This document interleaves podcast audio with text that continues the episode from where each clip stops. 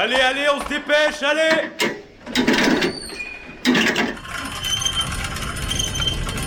Vie étudiante et associative, c'est la grande voile? politique, société, Mais y a pas de voile, abruti. culture Immersion dans 10 secondes. et même du sport. Big forward. Tout le monde est à son poste? Du lundi au jeudi, le sous-marin, la quasi quotidienne d'infos de Radio Campus Angers. Bonsoir à tous, il est 18h et vous êtes actuellement branchés sur Radio Campus Angers. Nous sommes à bord du sous-marin, notre quasi quotidienne d'actualité locale qui est en mode premier plan depuis le début de la semaine. Pour le programme de ce soir, Alexis et Thibaut sont partis à la rencontre de Martin Lund, réalisateur du film Psycho Beach, une course en course dans la catégorie long métrage européen. On en profitera pour enchaîner sur un petit débat avec la rédaction sur ce fameux film qui nous a laissé quelque peu perplexes. Nous poursuivrons par une rencontre avec Ivana Mlednovic qui reviendra sur son film Ivana the Terrible également en compétition pour les longs métrages européens. On en discutera un peu avec Tiffen pour continuer l'émission. Et pour finir, Thibaut et Quentin continueront leur chronique sur les films d'école. Ils nous parleront du troisième programme, une émission toujours rythmée par des musiques de films choisies par la rédaction. Soyez prêts, on commence dans quelques instants sur Radio Campus Angers.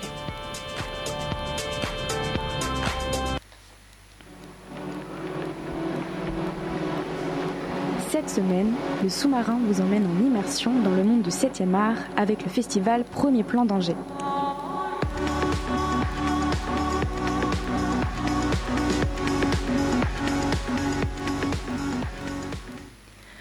Commencer cette troisième émission spéciale Premier Plan, nous allons plonger au cœur des films européens en compétition et nous nous sommes penchés sur le film norvégien Psycho Beach. Alexis est avec moi dans le studio. Bonsoir, tu as eu l'occasion notamment de réaliser l'interview du réalisateur, c'est ça? C'est ça, donc euh, avec Thibaut en fait nous avons rencontré Martin Lud, le réalisateur de Psycho Beach. Donc pour résumer euh, assez rapidement ce film, c'est, alors n'ayons pas peur des mots, c'est un teen movie euh, norvégien où euh, Marius, un, un jeune élève du collège assez brillant, se retrouve en fait à travailler en groupe avec euh, Frida, l'élève plutôt turbulente et difficile. Mais les deux élèves que, tout, tout oppose vont, vont pourtant tomber amoureux, alors je, je vais pas en dire plus, et je vous propose donc euh, d'écouter l'interview en remerciant aussi Quentin pour la, enfin, les sous-titres, enfin le, le doublage, pardon, et Thibaut aussi pour la traduction. Vous avez eu l'idée du film en voyant que la Norvège était dans les pays en tête en termes de tests de conformité. Est-ce que vous pouvez développer? Well, um, that survey was one of um, the things that Oui, c'est une inspired chose us. qui nous a vraiment euh, We found it inspiré parce interesting, qu'on a uh, trouvé ça très Norway intéressant. being a liberal La Norvège est un pays euh, country. libéral mais en même temps conformiste et on se demandait ce que cela voulait dire spécialement pour les jeunes euh, qui se sont qui sont censés être dans une période où ils se sentent rebelles. Cette dynamique était vraiment intéressante pour nous et on a alors commencé à faire des recherches dessus. Qu'est-ce qui fait un jeune Norvégien aujourd'hui? On youth and how it is to be young in Norway. Euh, Est-ce que, est que vous êtes inspiré de, de votre propre adolescence pour, euh, pour écrire ce film? Yeah, yeah, I use myself, I use my friends, I use. Oui, je me suis inspiré de, de moi, de mes amis, de ma famille, euh, mais pas comme tel personnage est mon père, tel personnage est ma mère. Euh, c'est plus des petites touches, des petites parties. J'ai utilisé ce que je trouvais intéressant et d'autres choses qui pouvaient apporter un vrai plus pour ce film. In this drama, yeah. Euh, On peut voir en fond dans, dans le film une certaine critique de cette société de la performance. Vous pensez qu'il y a une spécificité norvégienne ou que l'on retrouve euh, ça un peu partout? When we made this film, we thought it was very typical Norwegian. And in one Quand on a fait ce film, on a cru que c'était typiquement norvégien et dans un sens ça l'est. Et on l'a fait en pensant spécifiquement à nos vies dans ce pays. Mais plus on a voyagé, plus on a entendu que c'était une chose commune. Les Français et les Allemands se retrouvent dans cette structure ou ces codes. On espère que l'universalité des thèmes en ont fait un film accessible au plus grand nombre.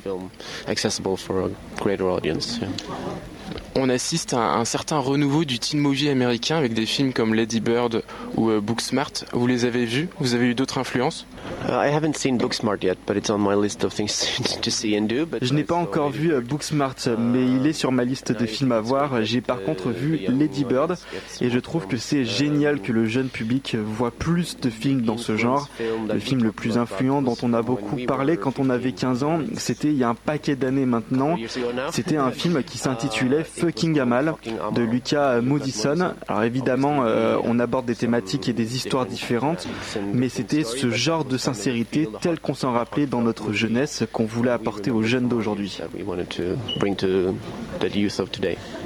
Le film s'appelle euh, Psycho Beach en référence au personnage de Frida. C'est aussi elle qu'on voit au centre de l'affiche alors que Marius est dans un coin du cadre et pourtant finalement le film est plutôt centré sur Marius, non? Marius est le personnage principal, mais tout le monde est préoccupé par Frida, qui est le, problème que tout le monde veut résoudre et autour de qui tout gravite. Donc on a pensé que ça serait bien de l'avoir aussi au centre de l'affiche.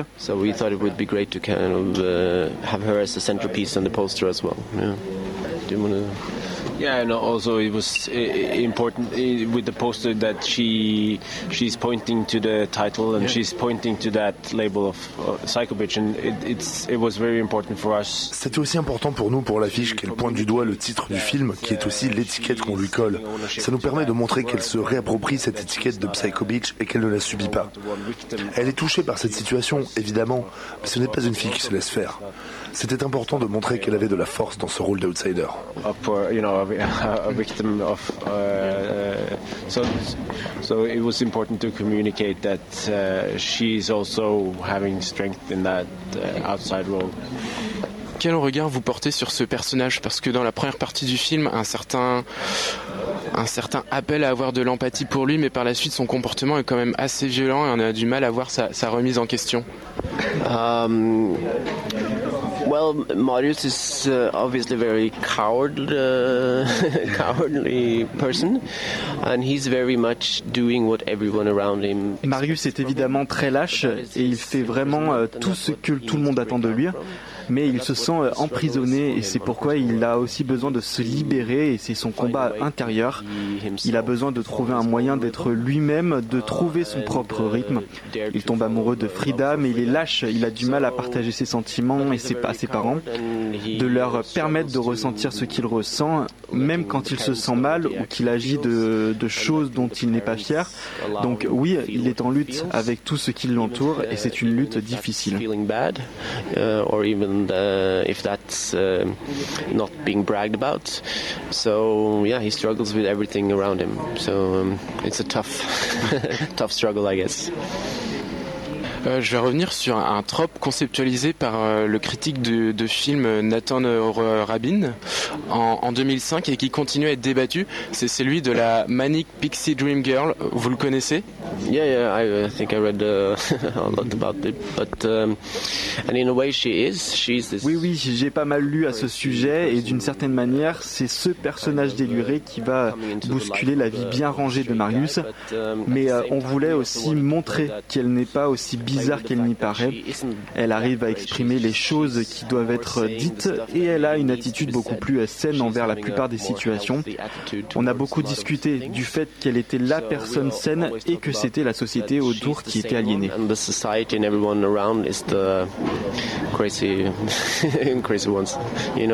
Qu'est-ce que qu'est-ce que c'est le message profond que vous donnez au film? Parce que sur une fin tragique, comme on peut pressentir que ce qui va arriver, dans la dernière partie, ça aurait été clair, mais c'est beaucoup plus ambigu en choisissant de finir sur un, happy ending. Yeah, no, we talked a lot about the ending. It could have ended on a tragic note, but we were very concerned and very. We wanted this film to be very accessible.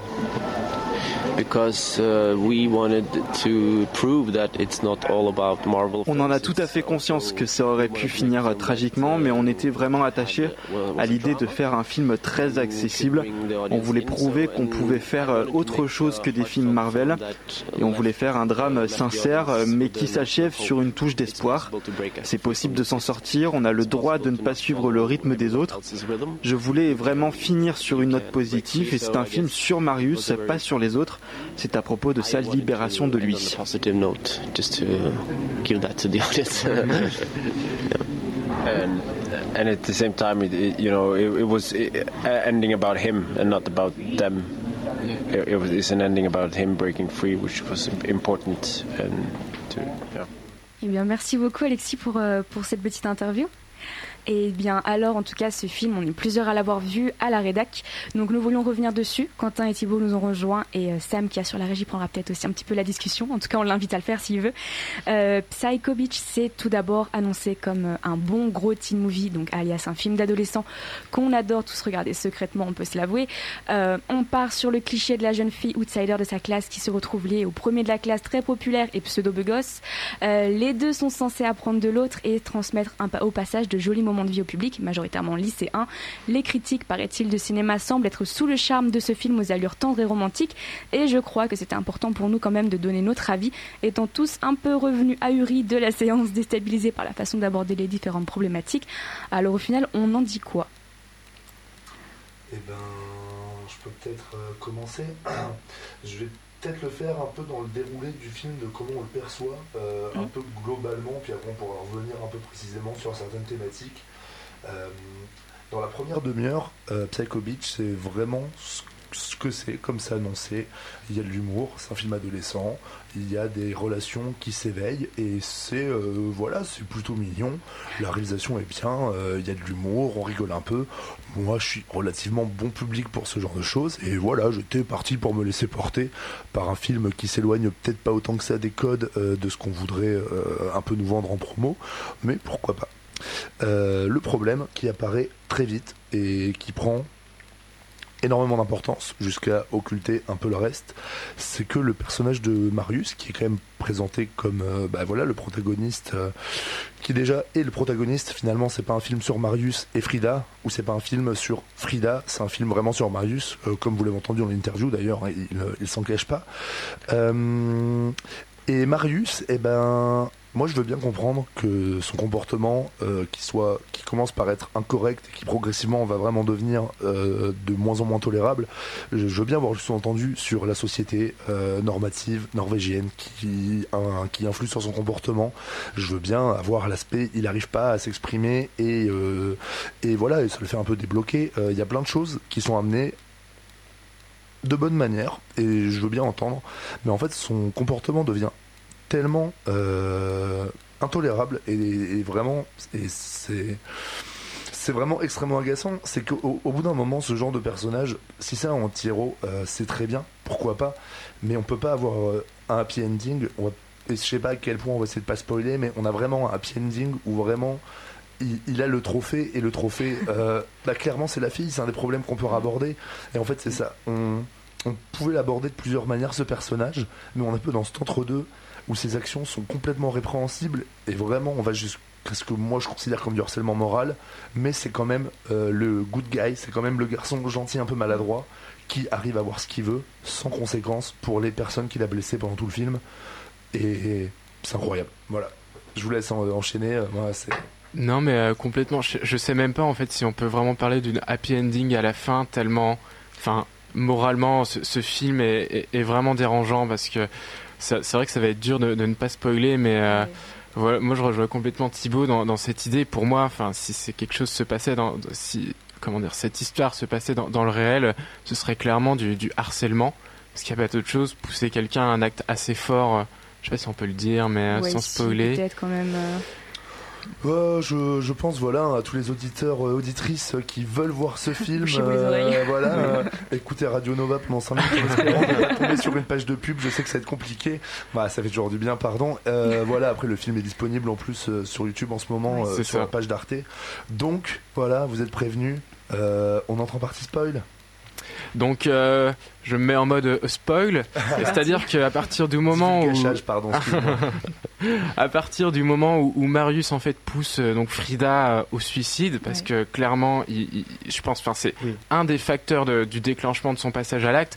Pour moi c'est plus possible après de revenir de, de se comporter comme ça et de, de finir sur une fin comme ça. L'acte est trop fort pour être presque banalisé et, et le message est, est assez horrible. Enfin, hier c'était c'était rempli de lycéens et, et en fait qu'est-ce qu'on retient de ça? Qu'est-ce qu'on retient de ce film c'est-à-dire euh, comportons, comportons-nous comme le plus, le plus ignoble des, des personnes, enfin le plus immoralement possible. Et puis on aura ce qu'on veut. Enfin Thibaut parlait d'un trophée, mais c'est vraiment l'impression qu'on a. C'est l'essence même de, de, la femme objet qui euh, qui va être là et qui clairement va être euh, utilisée tout au long du film d'une manière euh, à la fois morale et à la fois physique parce qu'il y a aussi des coups qui sont portés dans ce dans, dans ce film là sans conséquence puisque finalement la hum, la, jeune protagoniste, elle se, fait, elle se fait frapper, mais elle revient toujours et elle tombe entre guillemets dans les bras de euh, de euh, Marius. De Marius, voilà, merci. donc euh, donc c'est problématique et en plus de ça, donc c'est une nana qui, qui, est violentée moralement et physiquement. on la pousse au suicide, mais elle finit quand même par tomber dans les bras de ce jeune homme-là. Donc en fait, la morale, c'est quoi? C'est on peut continuer à frapper quelqu'un il euh, n'y a pas de conséquences euh, dures derrière. Je, sais qu'on peut, clairement, je pense qu'on peut dire qu'il y a une sorte de banalisation non seulement du harcèlement, des violences faites aux femmes et de la femme en général, enfin une banalisation de la femme non, mais de la maltraitance vis-à-vis des femmes et du non-respect. Il y a euh, aussi du suicide, c'est quand même assez grave. Et moi, je sais que j'ai entendu euh, aussi euh, une femme à côté de moi, petite anecdote, qui parlait à son mari. Et tout le long, elle, accusait au final le personnage féminin, qui, pour moi en tout cas, en, face de victime au final, elle d'être perverse, perverse narcissique en quelque sorte, un mot qui revient de plus en plus dans les médias, etc. aussi, sur lequel on peut se poser pas mal de questions. Et c'est vrai que je me suis dit à ce moment-là, mais est-ce que je suis totalement à côté de la plaque? Parce que clairement, les personnes euh, la voient comme responsable et moi, c'est totalement l'inverse. Je vois qu'elle est en position de victime.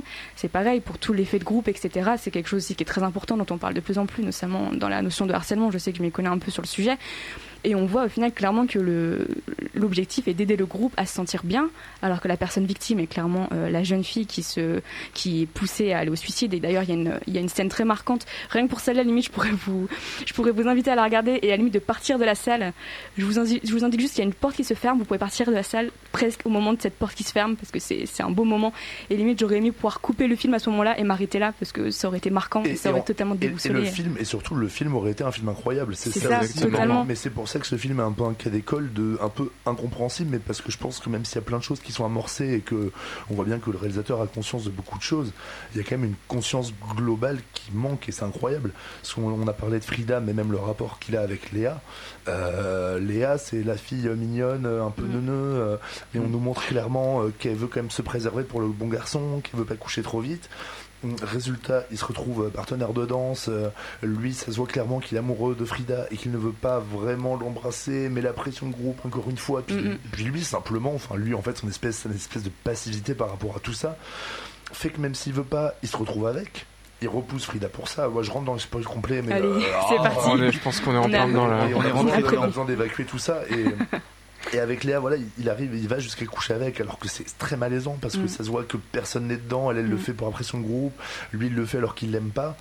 Et euh, en fait, toute cette histoire-là, le, seul moment où il présente un, semblant d'excuse minable, c'est quand sa pote le pousse à le faire et le force à le faire. Mm. Et à la fin du film, eh ben, très bien, on a Marius et Frida qui se retrouvent. Et alors Léa, euh, bah, Léa qui est euh, toute mignonne, qui voulait se préserver pour le bon garçon et qui en fait euh, se retrouve complètement sur le bord de la touche, eh ben, en fait on n'aura pas de conclusion et pas de répercussion sur elle.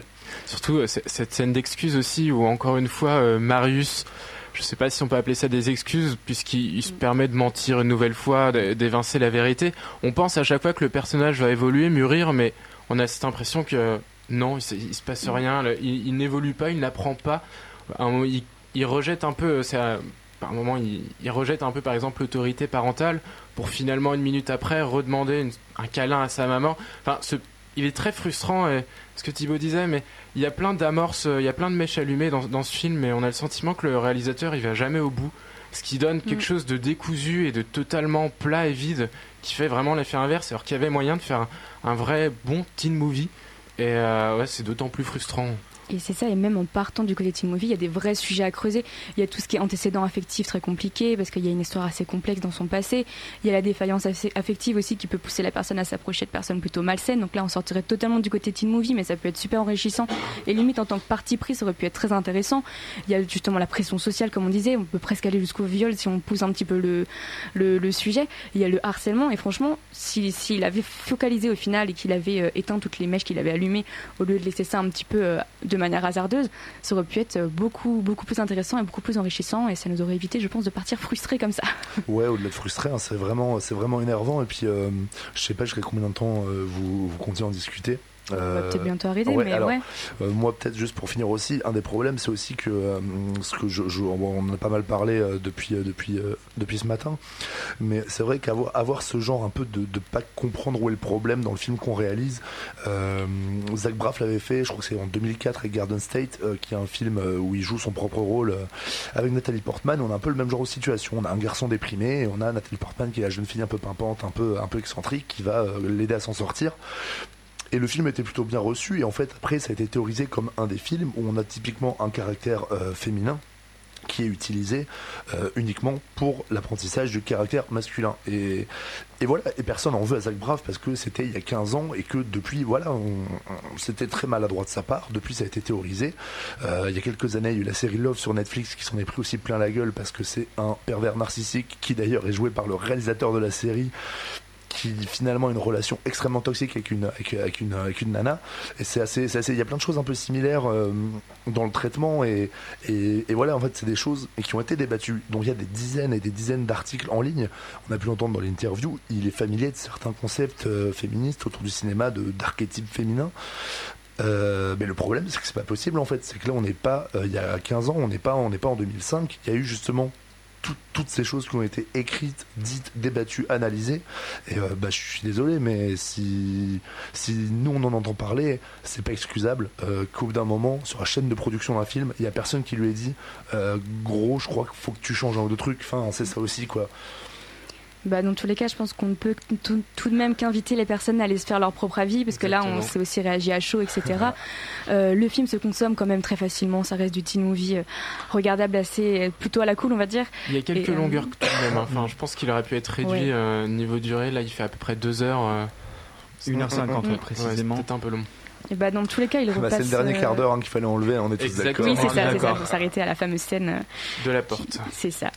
Euh, retenez euh, d'ailleurs pour pouvoir sortir de la salle discrètement puisqu'il repasse vendredi dans le cadre de premier plan une fois encore euh, à Pâté donc à 19h30 et comme on le disait tout à l'heure il est disponible également sur YouTube de, la chaîne Arte pour quelques jours.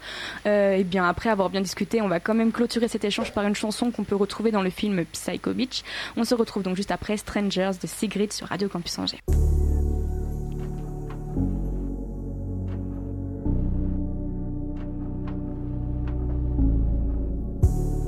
Just like in the movies, it starts to rain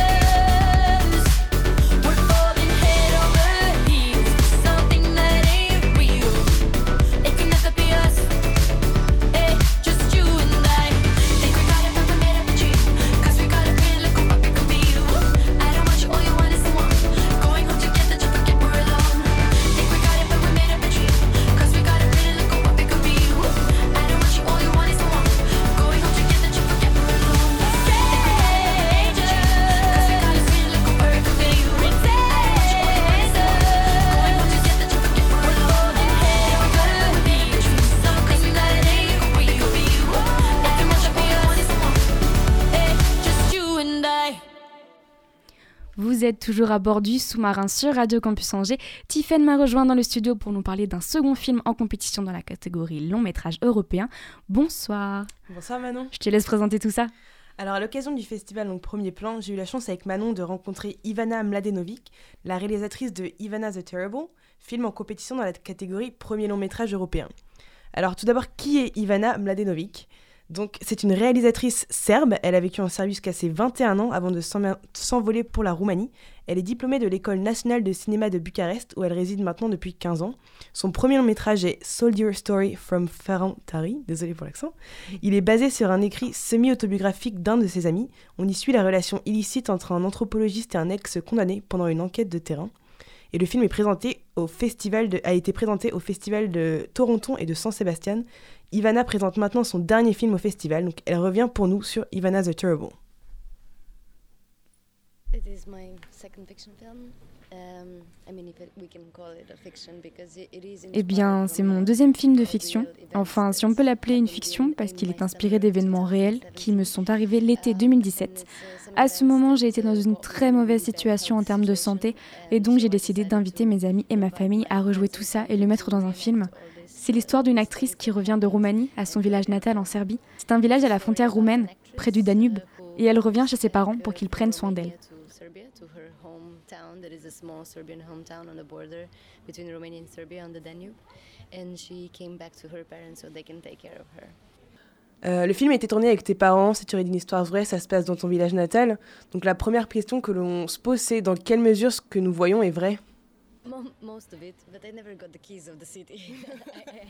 La plupart du film est vrai, mais je n'ai jamais eu, à vrai dire, les clés de la ville. Je me les suis données à moi-même dans le film. Euh, non, je rigole, tout n'est pas forcément vrai. C'est très dur de dire en termes de pourcentage dans quelle mesure c'est réel, mais le point n'était pas forcément de mettre toute la vérité dans le film. C'était plus de réussir à capter les sensations des choses qui se sont passées les émotions que nous avions. J'ai essayé de les retranscrire et elles étaient, à vrai dire, assez vraies. Mais oui, les faits ma famille et les gens qui sont concernés, etc., sont dans le film. Donc je pense qu'on peut dire qu'une bonne partie est vraie. and the family and the people involved, they're what they are in the film. So, so I guess a, lo- a lot of it is is is true. Is true, yeah.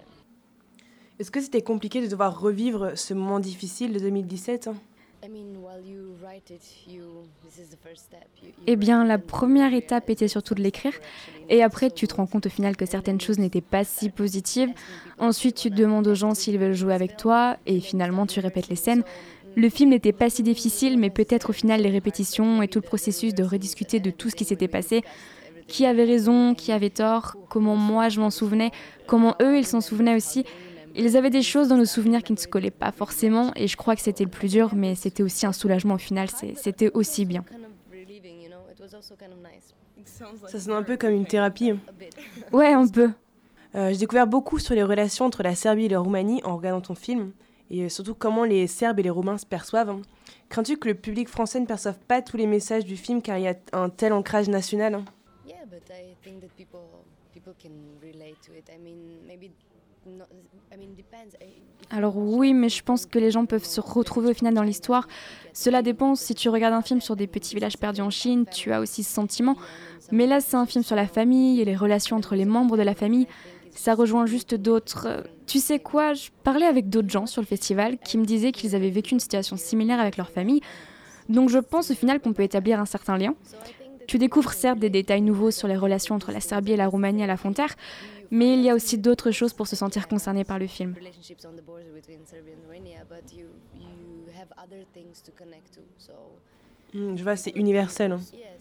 Oui, tout à fait, et non, je pense pas que cela soit un problème. Euh, quand on a vu le film avec Manon, on s'est interrogé sur le traitement que- qu'il est fait de la santé mentale. hein. Ton entourage dans le film semble penser oui, euh, c'est pas très important, faut que tu te maries et ton problème sera réglé. Est-ce que c'est comme ça que tu l'as ressenti à l'époque euh, dans le, le petit village un peu de Serbie où tu vivais well, it- it's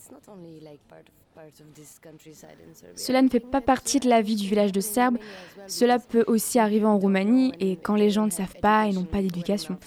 Ils ne peuvent pas réaliser que les gens peuvent avoir ce genre de soucis. C'était aussi dur pour moi. J'avais 35 ans et je ne sais pas comment j'ai vécu avant sans savoir ce que l'anxiété c'était.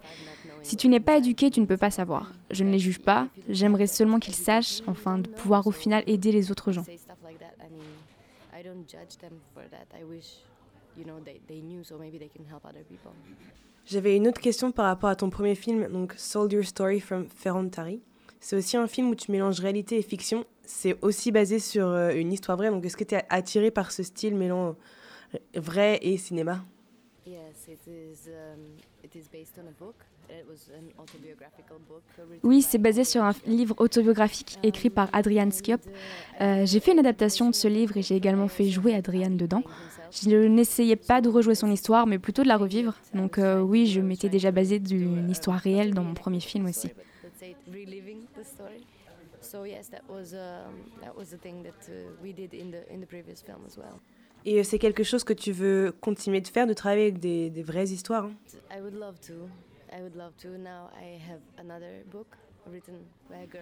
Oui, j'adorerais.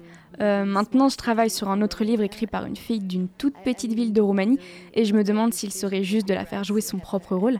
Euh, des fois, c'est possible avec certaines personnes et d'autres fois, ça ne l'est pas. Au final, ça dépend. And sometimes it's not possible. Depends. Ça dépend de si l'histoire est trop récente. Yeah, and if they have this disponibility. Oui, et s'ils ont cette disponibilité, s'ils autorisent à revivre ça. Et, euh, mais ça doit vraiment être consensuel et les gens doivent comprendre que ce n'est pas quelque chose de facile. C'est assez difficile même. Après, bien sûr, on ne commence pas directement à filmer. Il y a une longue période de préparation et même avec le film précédent, il y a eu un an de travail de pré-production.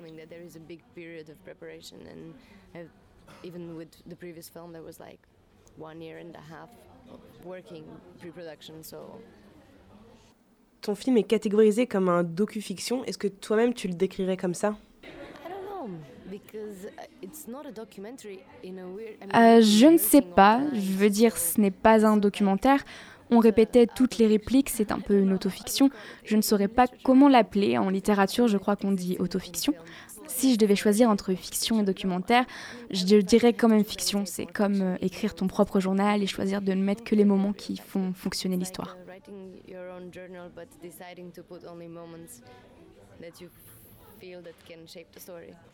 Comment est-ce que le film a été reçu dans ta ville natale où il a été tourné?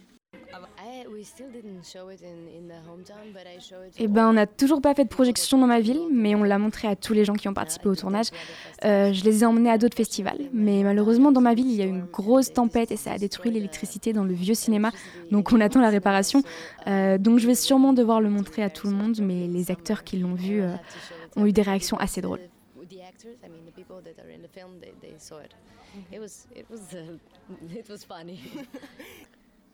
Quand on a vu le film, on avait le sentiment qu'il voulait mettre en lumière un peu la fracture entre la ville et la campagne, également en- entre la Roumanie et la Serbie. Est-ce que c'était le but?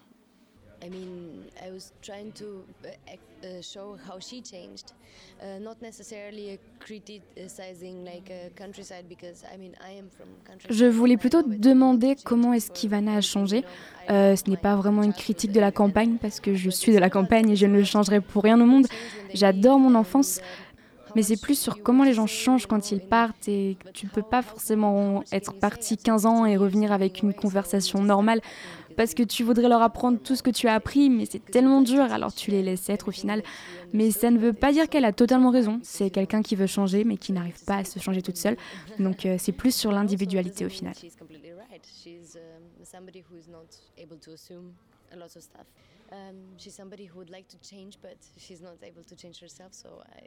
It's it's more more about uh, individual. Merci à toi.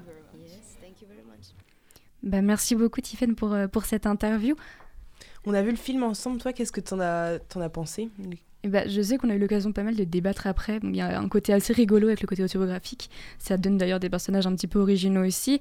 Après, je sais qu'on en avait beaucoup parlé aussi du côté euh, psychologique, peut-être un côté un petit peu tabou dans, dans certains, dans certains milieux, avec notamment, je sais que j'avais remarqué euh, les, les médecins peut-être qui, qui veulent absolument trouver euh, une, une raison physique. Euh, la, famille aussi qui est, vraiment axée en mode bah, si t'as rien physiquement, t'as rien mentalement, enfin tout va bien.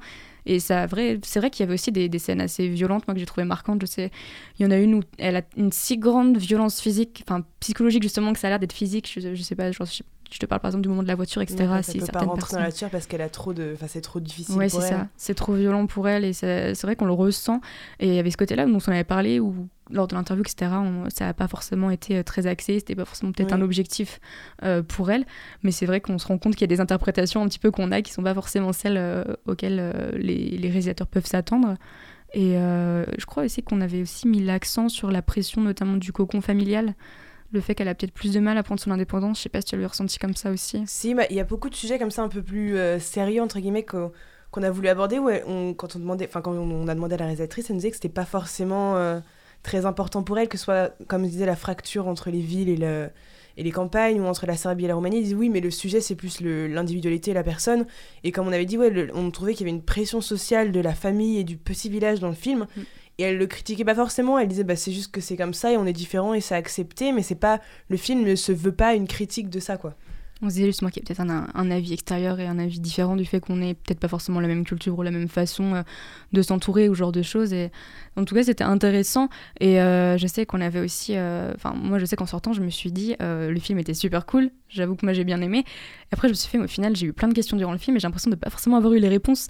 Donc, il y a ce côté un petit peu autobiographique, le côté où on la suit un petit peu. Et au final, c'est un- je sais pas, c'est peut-être. Là, je pars peut-être un petit peu trop loin, mais c'est peut-être un peu le côté philosophie d'une vie. Au final, on la suit et on n'a pas forcément le- les réponses comme elle, elle les a pas forcément non plus quand elle se retrouve dans une situation qui est au final celle dans laquelle elle a été. C'est vrai que je suis d'accord avec toi, quand je suis sortie de la séance, j'avais un peu ce sentiment de bah on reste sur sa fin, on n'a pas Mhm. vraiment une chute du film. C'est ça. Et même le rythme, je trouvais qu'il était un peu euh, aléatoire parfois, enfin on pouvait il y avait des moments un peu longs, mais comme tu disais, enfin ça me faisait réfléchir. C'est vrai que c'est techniquement on prend un bout de vie parce que c'est quelque chose qui s'est vraiment passé et, Mm. mm, avec des gens qui jouent dedans qui enfin dont les histoires se sont vraiment déroulées comme ça et peut-être que c'est vrai c'est juste se dire que c'est un morceau de vie que ça continue comme ça et qu'il n'y a pas forcément besoin d'une chute dans la vraie vie il n'y a pas un moment où on se dit ah bah là c'était important là c'était la chute ça. de ma vie Mm. non et je pense que ouais c'est sur la continuité mais c'est vrai que ça laisse un peu sur sa fin Mais en tout cas, c'est vrai que dans tous les cas, si certaines personnes veulent euh, découvrir euh, ce moment de vie d'Ivana, ils ont l'occasion de le faire, puisque pour les personnes qui seraient curieuses de découvrir euh, ce joli long métrage, dernière occasion de le voir ce soir à 19h30 au multiplex dans le cadre de Premier Plan. Et en tout cas, bah, de notre côté, on se retrouve juste après une musique tirée de la bande originale du film Vendredi 13 sur Radio Campus Angers.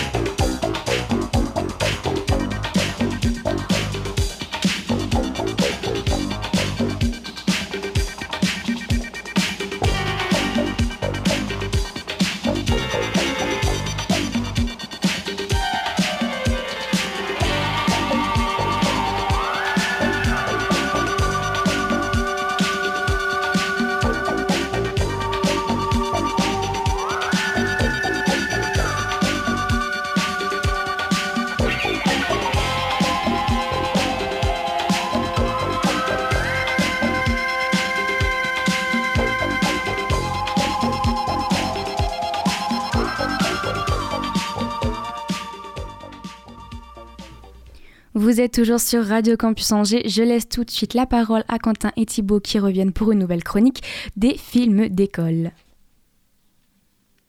Bonjour à toutes et à tous, Euh, vous commencez à être habitués, ça fait maintenant trois jours que Thibaut et moi occupons le joli carrelage du centre des congrès pour les premiers plans. Toujours euh, sur la review euh, des films d'école, cette fois-ci troisième bloc pour quatre courts-métrages dont un plan animé, tout aussi qualitatif que les deux blocs précédents. Donc, nous allons vous faire la review tout de suite. Salut Thibaut Et oui, on démarre cette troisième journée des films d'école avec The Turtle Cave, film de la réalisatrice polonaise Claudia Folga, issue de la Film School de Lodz. On va y retracer des souvenirs d'enfance de la narratrice, Anya, entre un père a priori pas très fidèle, mais par contre très détaché de sa famille, et une mère un peu borderline qui va essayer de se détacher de cette situation en faisant semblant d'être malade. Alors on a, on a là encore un film d'école extrêmement bien réalisé. Puis contrairement à une certaine tendance qu'on peut voir depuis des années sur des films provenant d'Europe de l'Est, ici pas de scènes de nuit ou de couleurs ternes, mais au contraire des scènes lumineuses et colorées. On a quelques plans vraiment vraiment magnifiques au milieu de ces grandes barres d'immeubles typiquement soviétiques. L'actrice qui joue Anya enfant est très juste hein, dans cette espèce de flottement qui lui permet de, se distancier d'un environnement familial malsain et d'une galerie de personnages euh, qu'on voit brièvement mais tous un peu décalés. Donc en soi, très bon film, même si on retombe un peu sur ce syndrome de film d'école qui s'interrompt abruptement alors qu'on est bien bien pris dedans, euh, ce qui est euh, pas une critique, hein, ce qui est plutôt bon signe, même si c'est un peu frustrant. C'est vrai que niveau réalisation, il y a quand même pas mal de prises de risques. On a des plans euh, hyper intéressants, euh, une photo animée en guise d'introduction en stop motion, des plans très larges et contemplatifs sur les, immeubles euh, de banlieue polonaise avec des espèces de motifs un peu euh, 70s. Donc voilà, bah, c'est beau. Ça participe à la solitude aussi du personnage principal qui est un peu en retrait, vu qu'elle est un peu spectatrice du, du- drama de, ses parents. Donc c'est une bonne pépite visuelle, même si, voilà, encore une fois, c'est vrai que les, crédits arrivent de manière un petit peu euh, abrupte. On enchaîne avec Still Walking, film suisse de Julieta Corbel, diplômée de l'unité cinéma de l'école cantonale d'art de Lausanne. On y découvre le quotidien de Pavel, dernier gardien d'une centrale thermique en cours de démantèlement et qui va être perturbé par un jeune ingénieur qui vient acter sa fermeture définitive. Je me répète, mais encore une fois, une réalisation euh, d'un esthétisme euh, incroyable. Je crois que c'est un des plus beaux films d'école euh, jusque-là pour moi. On a des plans fixes, assez éloignés, parfois symétriques à l'intérieur de la centrale. Après, j'aime bien ce qui est industriel, hein, forcément, mais voilà, dans lequel on a Pavel, dont l'acteur a, ce qu'on appelle une gueule, quoi, vraiment qui erre dans, dans cette, euh, dans cette centrale, avec euh, ce qui donne un esthétique euh, assez chouette, et des plans aussi de l'intérieur de la centrale, mais qui débouchent sur l'extérieur avec des panoramas de montagne et des teintes très bleutées, mais sans que ça soit un filtre bleu comme on peut le voir dans un peu n'importe quel film de science-fiction. Alors c'est très lent, c'est contemplatif, mais la symbolique de la fin du monde euh, de ce dernier homme à y travailler sur touche un peu de changement de cycle énergétique marche pas mal. On a un moment quelques inclusions d'images d'archives de la construction de la centrale qui soutiennent le propos.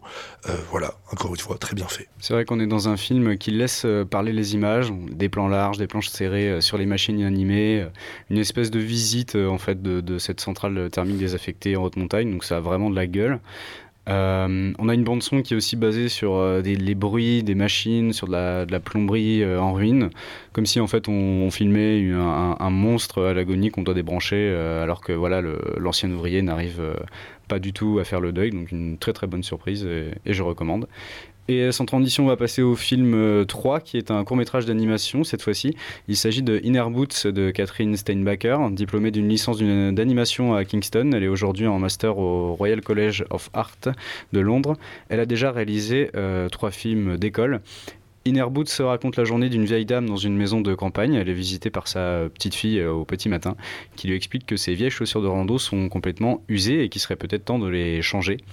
S'ensuit alors, euh, du point de vue euh, de la grand-mère, une espèce de voyage psyché dans, ses souvenirs de jeune fille en rando, avec une espèce de confusion entre le rêve et la réalité, en version dessinée bien sûr. Euh, ce qui apporte en fait pas mal de, sujets de fond sur la vieillesse, sur la folie, la perte de mémoire, l'enfermement. Euh, L'animation est très colorée, on est surtout sur des couleurs assez pastel. Il y a beaucoup euh, de mouvements, euh, ce qui fait qu'on a tout le temps cette sensation d'être dans ce trip hallucinatoire. Ça part vraiment dans tous les sens. Donc c'est quand même un thème euh, sensible qui est abordé, euh, on va dire cette fois-ci de manière plus joyeuse grâce aux couleurs et aux danses. Mais on sent bien qu'il y a, quand même un thème de fond euh, qui est vraiment les, euh, les seniors un peu euh, prisonniers de leur maladie. Ouais, voilà, pas grand chose à rajouter. hein. C'est vrai que c'est très joli, c'est bien animé. Euh, J'étais un peu. euh, un, peu interpellé au début par cette, euh, justement ce décalage entre l'univers très coloré, très enfantin pour traiter d'un sujet aussi, grave. Et puis en y réfléchissant, enfin c'est une interprétation, hein, mais, pour moi ça permet aussi de montrer que même si ce genre de situation c'est très dur pour les personnes autour de la personne malade, pour ces personnes malades finalement on n'est pas non plus dans leur tête et c'est pas parce que nous on voit les côtés négatifs que euh, voilà être un peu perdu dans sa mémoire, avoir des absences ou quoi, ça n'empêche pas que ça puisse être quelque chose de très onirique et finalement c'est une approche assez intéressante. Et on continue un peu sur le, le- le même thème avec le dernier film qui s'appelle Le Temps Long, réalisé par Lou Colpé, qui sort de l'ERG de Bruxelles. Donc là, on est dans un documentaire vraiment euh, pur et dur, puisque euh, c'est la réalisatrice qui, filme, qui a filmé ses propres grands-parents pendant 7 ans.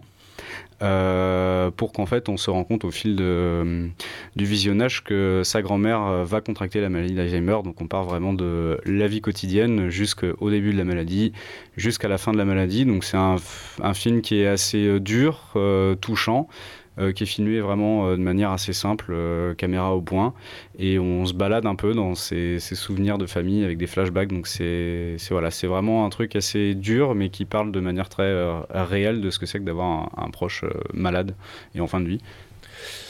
Et ouais, pas grand chose à rajouter, hein, c'était très difficile euh, pour, euh, pour moi aussi, parce que c'est un sujet qui m'a touché euh, qui me touche toujours. Mais euh, oui, c'est filmé avec beaucoup de douceur, beaucoup de pudeur. On peut voir un peu une évolution entre les premières scènes aussi filmées vraiment en basse définition et des scènes un peu plus tardives, avec plus de jeux sur la profondeur et vraiment on est au plus près de, de la grand-mère. Voilà, c'est dur. Après, j'ai pas grand chose à redire. hein. C'est effectivement vraiment documentaire. C'est des vraies personnes de la vraie vie. Voilà, c'est traité avec, euh, avec subtilité et, et c'est à voir. Eh bien, c'est déjà la fin de euh, ce rendez-vous euh, film d'école numéro 3. Et on vous dit à bientôt pour le film d'école numéro 4. Certainement demain, en effet. Puis on essaiera d'avoir des réalisateurs en interview, soit d'aujourd'hui, soit de demain. Bref, vous en saurez plus demain. Eh bien, merci beaucoup à Quentin et Thibaut pour cette nouvelle chronique. Donc, on aura encore sûrement une dernière à se mettre sous la dent demain. En attendant, on va écouter un classique, Everybody Needs Somebody des Blues Brothers, et on se retrouve juste après.